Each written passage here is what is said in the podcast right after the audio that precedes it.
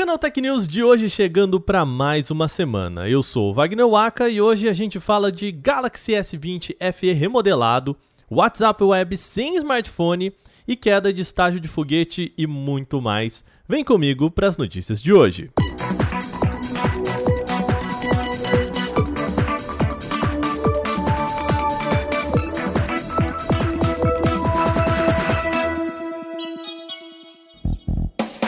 Começo do podcast a gente volta a falar aqui sobre o Galaxy S20 FE. O modelo foi remodelado pela Samsung e está sendo relançado a partir de hoje com o Snapdragon 865. Essa foi inclusive a principal mudança. A versão FE foi lançada como uma opção mais em conta da linha, com o corte de alguns recursos mais supérfluos. E o que essa nova versão faz é mudar o Exynos 990 pelo processador Snapdragon 865. Ah, o Galaxy S20 FE mantém a tela de 6,5 polegadas com a tecnologia Super AMOLED e resolução Full HD+, além da taxa de atualização de 120 Hz. Eu sei que eu falei aqui de preço, então vamos lá. O Galaxy S20 FE chega em apenas uma opção de configurações, tá? Com 6 GB de RAM e 128 GB de armazenamento interno. E nessas configurações o preço é de R$ 4.999.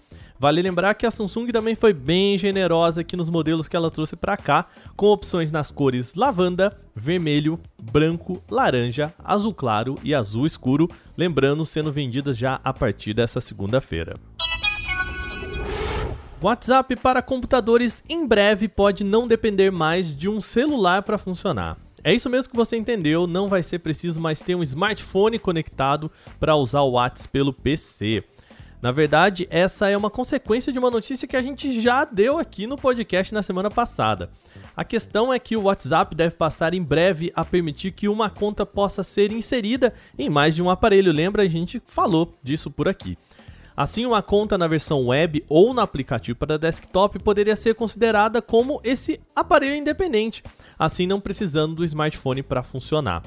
Atualmente, quem usa aí a versão web do WhatsApp já deve ter percebido que se o smartphone não está conectado à internet, a versão de PC também não se conecta. Isso sem falar que o tempo todo o WhatsApp no web diz que o celular não está conectado e quando tá ali online do ladinho, você sabe, né? Eu sei que todo mundo já passou por essa.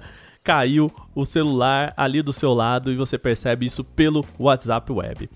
Mas quando essa maravilha vai acontecer? Bom, a informação veio do site WA Beta Info, que teve acesso aos testes desse novo recurso.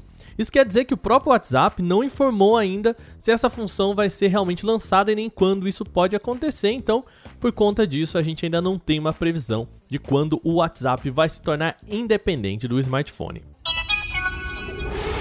Ele chegou, finalmente! O Clubhouse está chegando para Android mas só nos Estados Unidos. É isso mesmo. O Clubhouse já pode ser baixado por usuários norte-americanos. Aqui no Brasil, por enquanto, a gente fica só no gostinho porque só dá para fazer o pré-cadastro aí no download da Google Play, né? Então, basicamente o que você vai fazer é um cadastrinho para ficar sabendo quando o lançamento estiver disponível. Depois de meses de espera, o programa foi expandido para além do iOS finalmente, mas ainda está em fase beta mesmo para os usuários lá nos Estados Unidos, tá? Assim sendo, nem todos os recursos estão funcionando ainda para a versão de Android. Entre as ausências confirmadas, por enquanto estão a capacidade de seguir tópicos, criar clubes, vincular a conta do Twitter ou Instagram, atualizar nome de usuário e denunciar um palestrante por falas ofensivas. Tudo isso ainda não tá na versão de Android, vamos combinar, né? Estão faltando uns recursos bem importantes aí, hein? Esse lançamento aí, faltando algumas coisas, pode ser uma resposta ao aumento da concorrência. Dados recentes mostram que o Clubhouse sofreu uma forte queda no ritmo de downloads nos últimos meses. Logo, o lançamento da versão para Android pode ajudar a trazer de volta alguns usuários para a plataforma. Embora pareça já próximo, ainda não há uma data de lançamento do Clubhouse para Android aqui no Brasil. Vamos agora para um dos assuntos mais falados nesse final de semana. Muita gente pode nem estar tá sabendo, mas um foguete. Opa! Correção, um estágio de um foguete estava sendo atraído de volta à Terra e cairia em um local desconhecido. O caso ocorreu depois que a China fez o lançamento do foguete Long March 5B, levando à órbita da Terra o módulo central da sua nova estação espacial. Até aí tudo bem.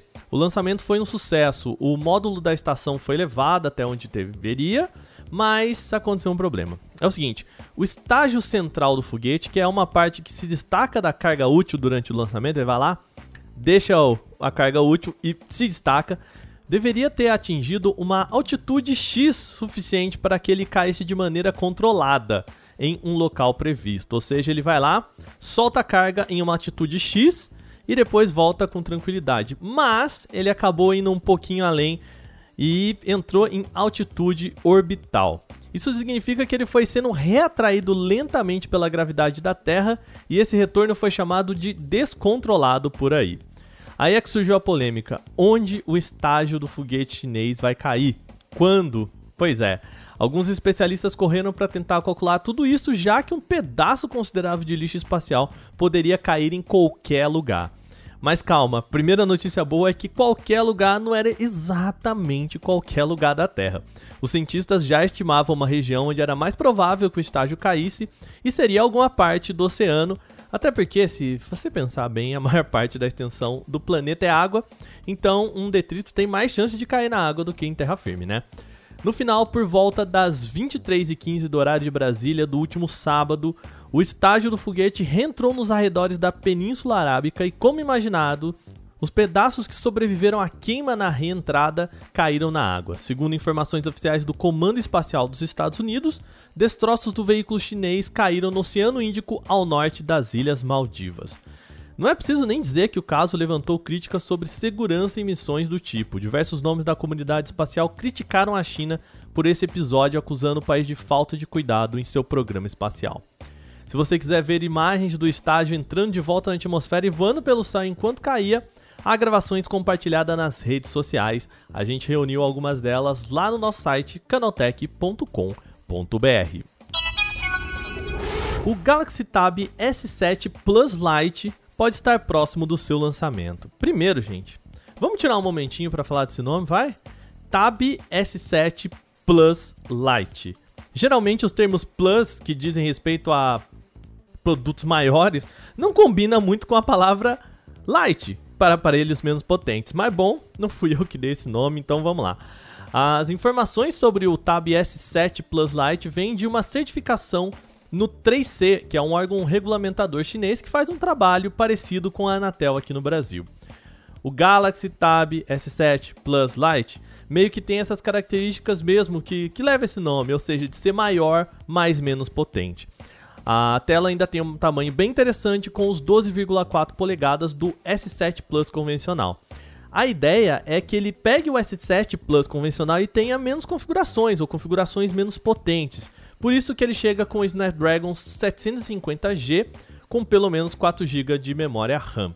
A novidade aqui também está no carregamento veloz. Segundo a certificação, o Galaxy Tab S7 Plus Lite é compatível com carregadores de 45 watts mas a triste notícia é que o modelo que deve vir na caixa deve segurar só 15 watts. Que pena, né? A Samsung ainda não confirmou a data de lançamento do modelo, mas a expectativa é de que ele seja lançado ainda em maio. Ainda antes do finzinho do nosso programa de novo, aquele lembrete rápido aqui, a gente está participando do prêmio IBEST 2021. Como sempre, concorremos na categoria de tecnologia, mas queremos ir além. Então é o seguinte, a gente também quer concorrer para podcast e notícias de jornalismo. Merece, vai. Para isso, a gente conta com a sua ajuda. É só você entrar em vote.premioibest.com, vote.premioibest.com, procurar por Canaltech e bom votar na gente para as categorias de notícias e jornalismo. Essas duas palavrinhas são uma só categoria, tá? Notícias e jornalismo. E também podcast, outra categoria. A gente conta com vocês, hein? Ainda antes de terminar, lembre-se que você pode enviar comentários, sugestões e críticas e até puxões de orelha para esse podcast em podcast@canaltech com no final.com.br. podcast@canaltech.com.br manda o seu recado falando o que você quiser. Esse episódio foi roteirizado, editado e apresentado por mim, Wagner Waka, com supervisão de Patrícia Gnipper. O programa também contou com reportagens de Gustavo de Liminácio, Igor Almenara, Alveni Lisboa e Daniele Cassita. A revisão de áudio é da Mari Capetinga. Agora a gente vai ficando por aqui, então um bom restinho de segunda para todo mundo. A gente se fala amanhã. Até lá!